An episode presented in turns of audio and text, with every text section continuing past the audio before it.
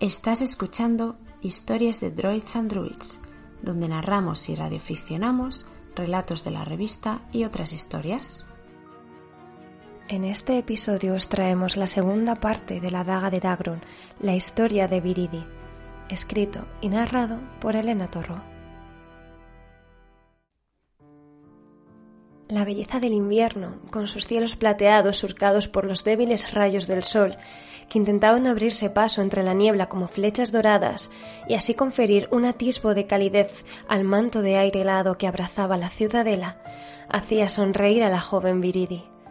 Le fascinaba esa belleza de las pequeñas cosas, de lo cotidiano y rutinario, del paso del tiempo en la ciudadela y en sus habitantes. Y en medio de la fugacidad de los días y de la veleidad de las estaciones, lo que más feliz la hacía era vivir en la catedral de Esquigal, grandiosa e imperturbable, una salvaguardia, un templo de paz. Viridi fue marcada desde el día de su nacimiento como clériga, sus cabellos pelirrojos y sus ojos negros como la más profunda oscuridad lo reflejaban. Así lo habían querido las diosas al bendecirla antes de llegar al mundo. No obstante, no fue hasta los 16 años cuando, tras haber dedicado toda su vida al estudio, al aprendizaje de la lengua de las diosas, a la devoción más absoluta a la Iglesia, cuando recibió el don, cuando sintió a las diosas dentro de ella cuando llamó a la diosa del agua y derramó el contenido de la jarra, cuando llamó a la diosa del cambio y las gotas de lluvia se evaporaron antes de llegar al suelo. Los textos decían que se debía a una posesión demoníaca, mas si así lo era, Viridi jamás percibió mal alguno. Esquigal era todas las diosas, y todas las diosas eran Esquigal. Y ella, junto con las diosas, con sus hermanas las clérigas y con Esquigal, eran una sola. No era sencillo hablar con las diosas y siempre conllevaba un sacrificio, ya que dicha comunicación requería energía en forma de calor. Como cada mañana rodeó el claustro, saludando a sus madrugadores hermanos y hermanas, que le devolvieron el saludo con una sonrisa. La grandiosidad del edificio solía abrumar a Viridi, sobre todo en sus primeros días como clériga, pero con el paso de los días se había convertido en su hogar se sentía arropada por sus muros, por la luz de las velas, el ambiente cálido y acogedor que había florecido a pesar de la austeridad y de la frialdad de la piedra y el mármol. Entre sus tareas matutinas, la que consideraba de mayor importancia consistía en bendecir la comida que se donaba cada mañana. Los fieles realizaban ofrendas a las diosas, que los monjes se encargaban de racionalizar en el caso de que se tratara de comida, o de comprar alimentos y la donación consistía en monedas. Aquellos que disponían de poco o ningún sustento hacían cola para obtener algo que poder llevarse a la boca, a cambio, siempre, de jurar devoción por Esquigal y difundir su palabra. El vagabundo de la hilera que esperaba su ración de comida se lanzó como loco a las clérigas, cuchillo en mano. Viridi reaccionó presta, cubriéndose primero con la capa de su hábito, que amortiguó lo que podía haber sido una dolorosa puñalada. El cuchillo rajó la tela que laboriosamente había sido bordada por los monjes. El pobre desdichado comprobó cómo su cuchillo volaba por los aires hasta acabar aterrizando en la mano de la clériga, que lo atrapó sin esfuerzo, para después tirarlo al suelo, alejándolo del hombre. Alzó sus brazos y llamó a las diosas, pronunciando sus nombres en una lengua incomprensible, ante el asombro de los que se encontraban a su alrededor. El vagabundo dobló sus rodillas y cayó al suelo en una forzada penitencia provocada por una inusitada fuerza cuya procedencia no comprendía. Con miedo, el vagabundo vio cómo la clériga se fue acercando hasta él, hasta acabar posando dos dedos sobre su frente, trazando en ella el signo de una cruz. Alguien había llamado a la guardia, que corría desde lo lejos. Cuando aquel hombre pensaba que había llegado a su fin, la clériga se interpuso entre el atacante y los guardias y alzó la voz, dirigiéndose al pueblo. Este hombre es una víctima del hambre y de la fiebre que ésta provoca, del infortunio que nos podía haber tocado a cualquiera de nosotros. Fue creciendo a su alrededor el corro de feligreses y ciudadanos curiosos. Le entrego aquí, pues, dos raciones de comida, ya que es consciente de que se ha dejado llevar por el mal y se arrepiente de sus actos, haciendo entrega de su alma a las diosas, a las que ahora les debe la vida. ¿No es así, hermano? Incrédulo, pero agradecido, el hombre se deshizo en reverencias y agradecimientos a la clériga, demostrando su arrepentimiento y jurando que no volvería a cometer una estupidez como la que acababa de perpetrar. A Viridi le incomodaba hablar con las diosas en público, pero su función como clériga era, como le habían enseñado, la de catequizar. Más tarde, uno de los monjes le prestó a Viridi un hábito de los que ellos utilizaban, que era, como todos los demás, del color de la tierra, simple y austero, para protegerse del frío mientras le preparaban una túnica de clériga. Viridia agradeció enormemente el ofrecimiento, ya que había comenzado a sentir el frío en la piel y a temblar levemente. Una vez en el interior del templo, resguardada del frío, secó sus ropas, calentó sus manos y se miró al espejo con el hábito de monje. Divertida, comprobó cómo si se enfundaba la capucha nadie la reconocería, pues sus bucles pelirrojos permanecían completamente ocultos, así como su rostro y sus manos. El calzado que portaba era el mismo que el de los monjes, por lo que a simple vista nadie diría que bajo ese hábito se escondía una clériga. Rió jovial y salió decidida a gastar una broma a sus hermanas, pues ella siempre había sido alegre y bromista, y eso hacía que, además de por ser bondadosa y sincera, fuera querida por todos. Anduvo con paso firme para no levantar sospechas, y dio un respingo cuando de pronto, de una de las salas, vio que salía la Madre Superiora Angra, una de las matriarcas del templo. Se giró hacia ella. Tú, espetó, señalándola con el dedo. Tráenos dos copas, queso y vino. Ya. Era evidente que la Madre Superiora no la había reconocido, que había pasado por un monje más. Invadida por el susto, no se vio capaz de revelar su identidad, que hubiera sido lo más sensato, a pesar de la reprimenda que le hubiera llovido encima. Por eso, sin pensarlo demasiado, asintió bajo el hábito y fue hasta las cocinas a recoger lo encomendado. Regresó con lo que la madre superiora había demandado, y ésta, que seguía sin reconocerla, la invitó a pasar. Lo que vio a continuación la dejó helada. Sentada junto a la Madre Superiora había una asesina de Queres. Ataviada con una túnica negra, encapuchada, portando máscara y guantes, apenas podía ver su rostro. Sus ojos amarillentos se escondían tras unos párpados de piel oscura bordados con unas largas pestañas que proyectaban una penetrante y amenazadora mirada. ¿Qué hacía en el templo sagrado? ¿Qué hacía tras los muros de protección de la catedral de Esquigal? Por todas las diosas, un ser humano como aquel, poseído por los demonios, cuyo oficio no era otro que el de acabar con la vida de las personas. ¿Cómo era posible que estuviera conversando tranquilamente con una de las máximas autoridades del templo? ¿Te has quedado congelado? preguntó la madre. Sírvenos. Como te decía Ciria, creemos que la daga nunca salió de Raguel y que la princesa tampoco salió nunca de la ciudadela. Está insinuando, su ilustrísima, que la princesa huyó con la daga.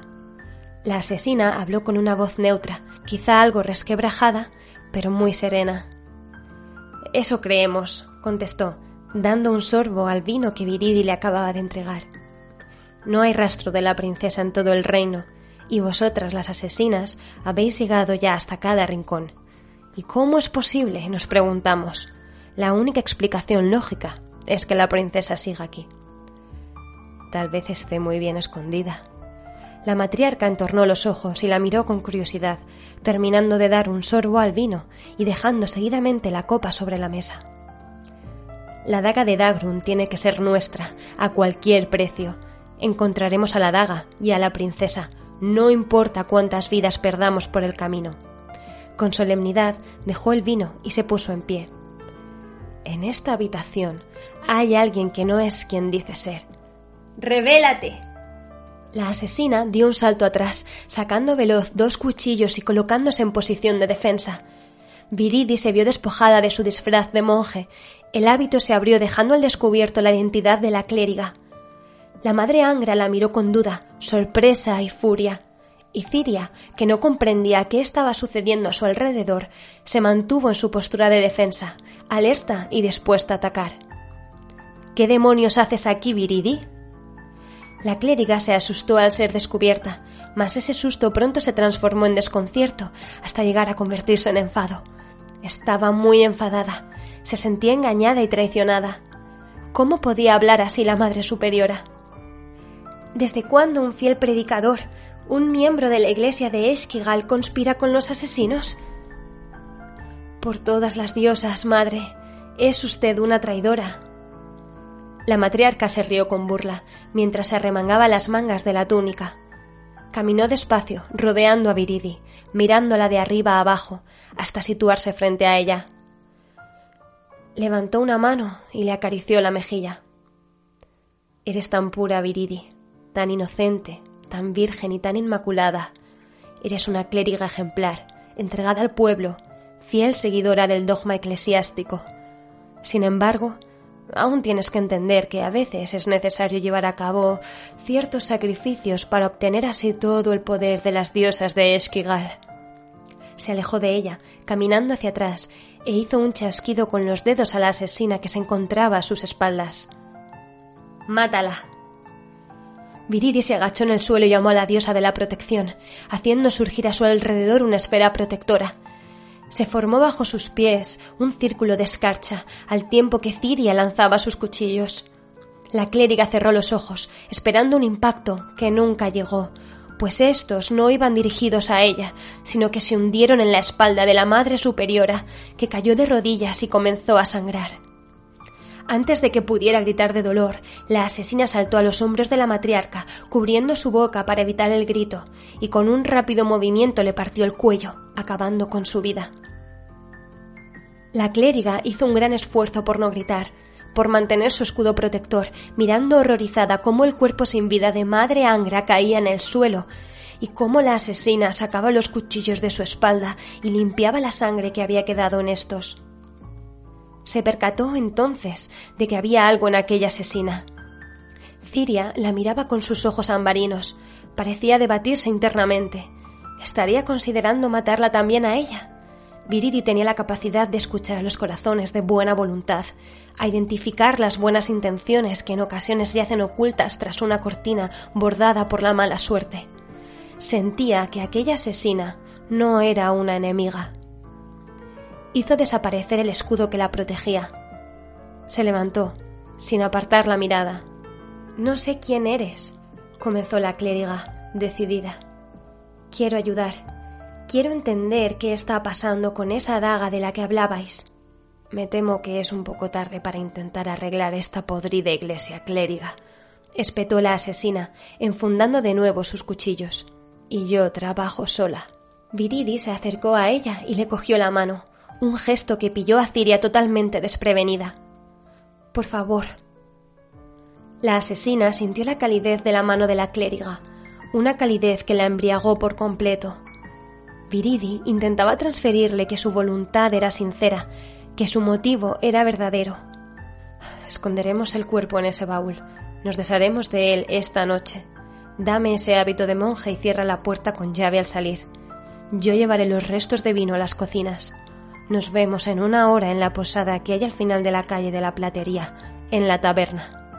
Ciria se cubrió con el hábito y salió de la estancia sin decir una palabra más, mientras que Viridi tardó un rato en reaccionar comprobó que no había nadie en el corredor y echó la llave, escondiéndola entre sus ropas. Corrió a la sacristía en busca de otro hábito, pues había comenzado a tener frío, hasta que escuchó una voz a su espalda que gritó su nombre. Viridi. Se detuvo en seco y se fue girando muy lentamente soltó el aire que había sido incapaz de expulsar por el sobresalto al comprobar que la voz que la llamaba era la de Onna, una de las clérigas más ancianas del templo. Viridi, me dijeron que habían rajado tu preciosa túnica. Toma. Le tendió una túnica nueva y limpia, bordada con flores color oliva y esmeralda. Por las diosas, ¿no te dieron una túnica de monje? Te vas a enfriar, chiquilla. Que las diosas te lo agradezcan, Onna. Es preciosa. Llevo buscándote un buen rato. Vamos rápidas o llegaremos tarde a la misa. La joven clériga había olvidado que tenía que estar presente en la próxima Eucaristía. Por fortuna, le daría tiempo a concluirla y acudir a la posada que le había indicado la asesina a la hora acordada. Fueron juntas hasta la capilla y ocuparon sus puestos en el presbiterio. La ceremonia la conducía otra de las matriarcas, Viridi, mientras cumplía con sus funciones en las distintas partes del ritual, no quitó un ojo de encima a la Madre Superiora. Se sentía engañada y defraudada por los suyos. Tenía miedo y al mismo tiempo furia, un sentimiento nuevo que nunca antes había tenido la necesidad de gestionar. Y no le gustaba. Era consciente de que sus actos iban en contra de lo que le habían enseñado. Por todas las diosas, había escondido el cadáver ensangrentado de una madre superior en un baúl. Y aun con todo, creía fervientemente que hacer lo correcto supondría salirse, aunque fuera un poco, del camino marcado. Lo que nunca esperó fue tomar un sendero tan enrevesado. La taberna de la posada estaba llena hasta los topes cuando llegó. El calor de su interior era denso y se pegaba a la piel. Se trataba de una estancia oscura en cuanto a iluminación, pues pocos rayos de luz diurna cruzaban las empañadas ventanas de las paredes, pero las gentes la llenaban de vida. Gente comiendo, hablando y riendo, yendo de acá para allá. Rezó para no llamar demasiado la atención entre el gentío y buscó con la mirada un hueco libre donde sentarse. Reparó en una mesa casi vacía, solo ocupada por una mujer. Estaba situada en una esquina, apartada del resto, un lugar perfecto para pasar desapercibida, para hablar sin ser escuchada.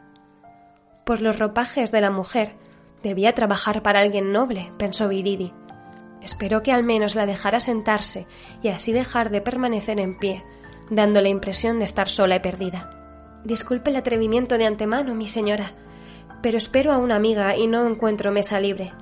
Intentó pronunciar cada una de las palabras con seguridad, que se le antojó demasiado fingida. Siendo su mesa amplia, ¿le importaría que me sentara en aquella esquina si no es molestia? La mujer levantó la vista y sin dejar de fijarse en ella, se puso en pie casi de inmediato. Tardó en responder unos pocos segundos que a Viridi le resultaron una eternidad. Sabía que aquella mujer la estaba juzgando, intentando comprender qué hacía una clériga en una oscura taberna como aquella. Con gran alivio consiguió soltar la respiración cuando la mujer contestó al fin Siéntese, yo ya me iba. Aliviada tanto por el ofrecimiento como por la ausencia de interés que aquella mujer decidió mostrar hacia ella, Viridi hizo una ligera reverencia de agradecimiento y tomó asiento. Aquel lugar era confortable, y aún así se sentía incómoda y fuera de lugar. Y es que no era lugar para una clériga, desde luego. El resto de comensales, más ocupados en sus bebidas que en lo que ocurría a su alrededor, no repararon demasiado en su presencia. Temió esperar sola demasiado tiempo y que alguien se acercara a demandar la mesa que acababan de conseguir, o peor, que decidieran conversar con ella. Afortunadamente, su cita no tardó en aparecer. La asesina se sentó frente a ella, y antes siquiera de retirar sus ropas de abrigo, le susurró sin apenas mover los labios. Santíguame, clériga. Haz como que limpias mis pecados. Ya. No comprendía a qué se debía dicha petición, mas así lo hizo sacó de su faltriquera el pequeño testamento que siempre llevaba consigo. Durante un instante la asaltó la duda. ¿Cómo podía perdonar a la asesina de la madre Angra? Luego recordó que ésta le había ordenado matarla y sintió de corazón que esa asesina escondía tras su temible aspecto un atisbo de buena voluntad. Ya está, dijo la asesina, en un tono de voz normal salpicado de rudeza. Bien, antes de nada, creo que deberíamos presentarnos. Empiezas tú. Viridi tragó saliva. Mi nombre es Viridi y soy clériga de la iglesia de Esquigal. Llevo cinco años sirviendo en el templo, como así me lo han encomendado las diosas.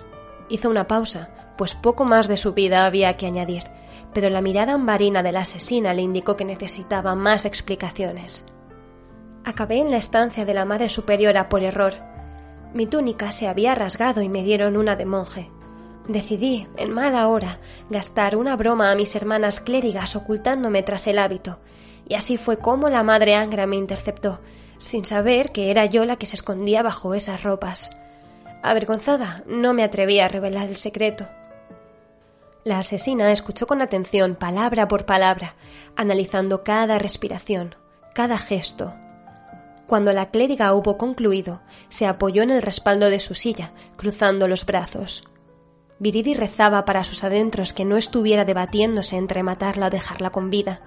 Sabía que podía cortarle el cuello de una cuchillada a tal velocidad que no tendría oportunidad de efectuar siquiera un último parpadeo.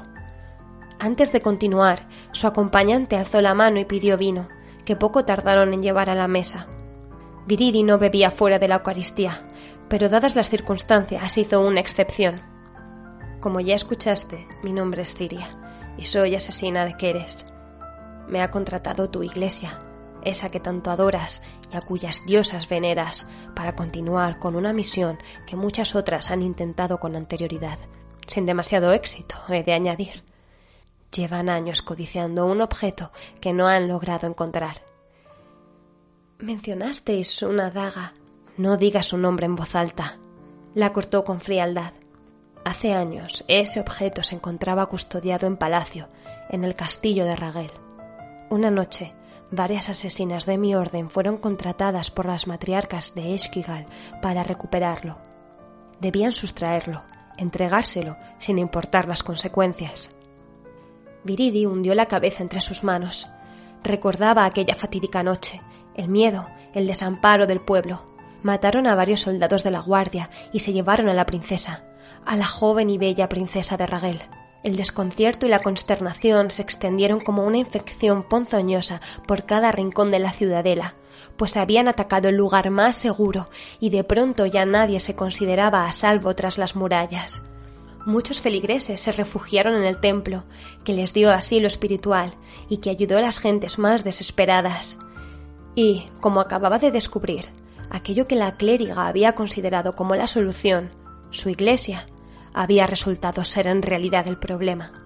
La madre Angra dijo que creía que la que ese objeto lo tenía la princesa. ¿Crees que es cierto? Ciria dio un profundo suspiro y un buen trago al vino. No tengo ni idea, pero de poco importa quién lo tenga. Ahora mismo no funciona.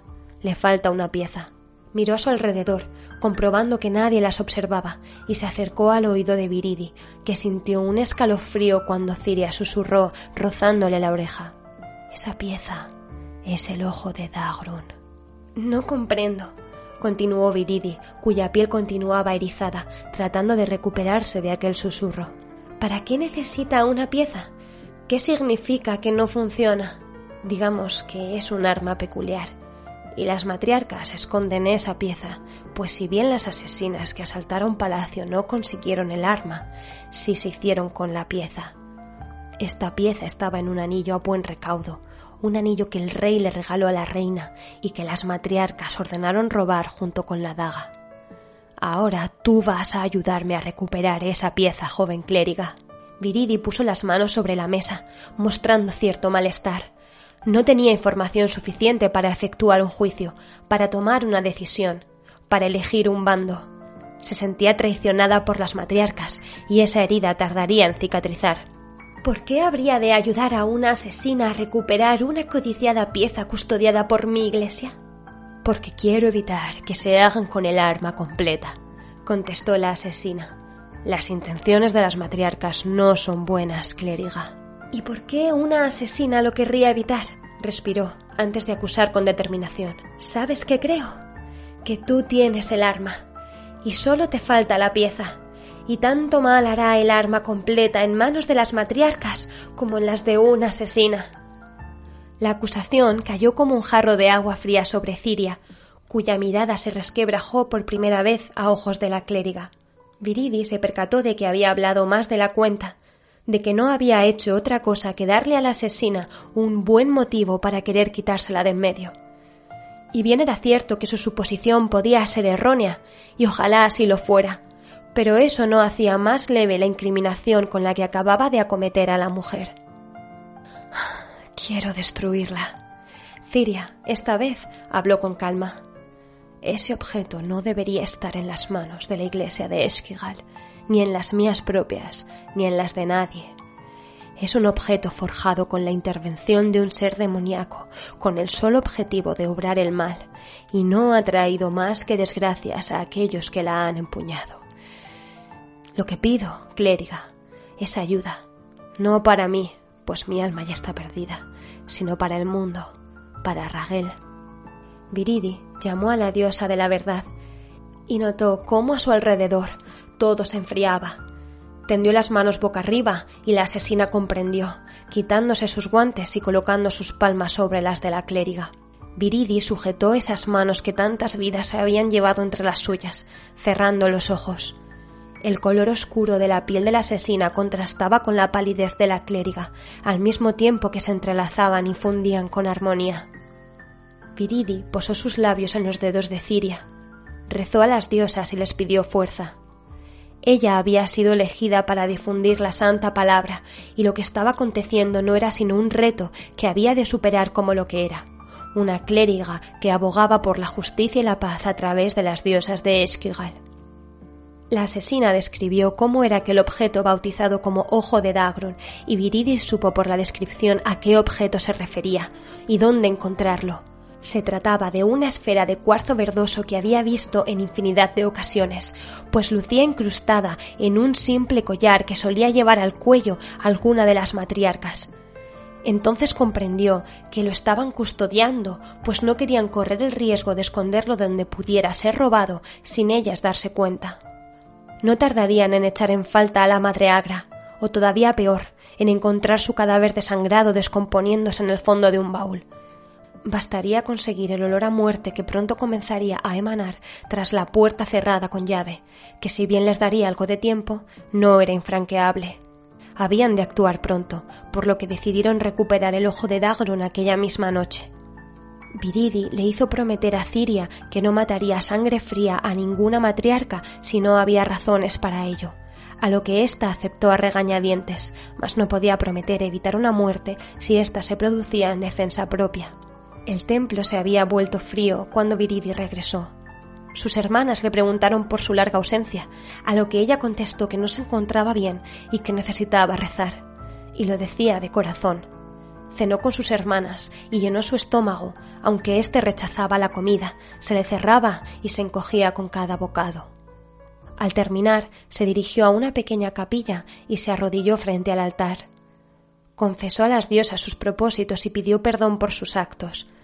Pidió también que la guiaran y le indicaran el camino correcto. Ellas le respondían con amor, y Viridi no necesitó nada más para saber que estaba haciendo lo correcto.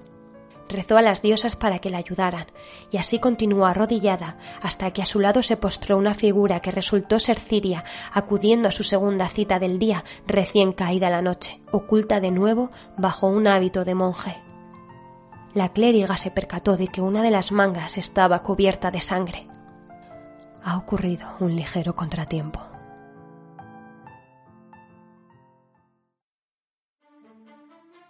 Has escuchado la segunda parte de la daga de Dagrun, la historia de Viridi. Y para escuchar más historias, síguenos en arroba droidsandruids, en Twitter, Instagram y en druidsandruids.com.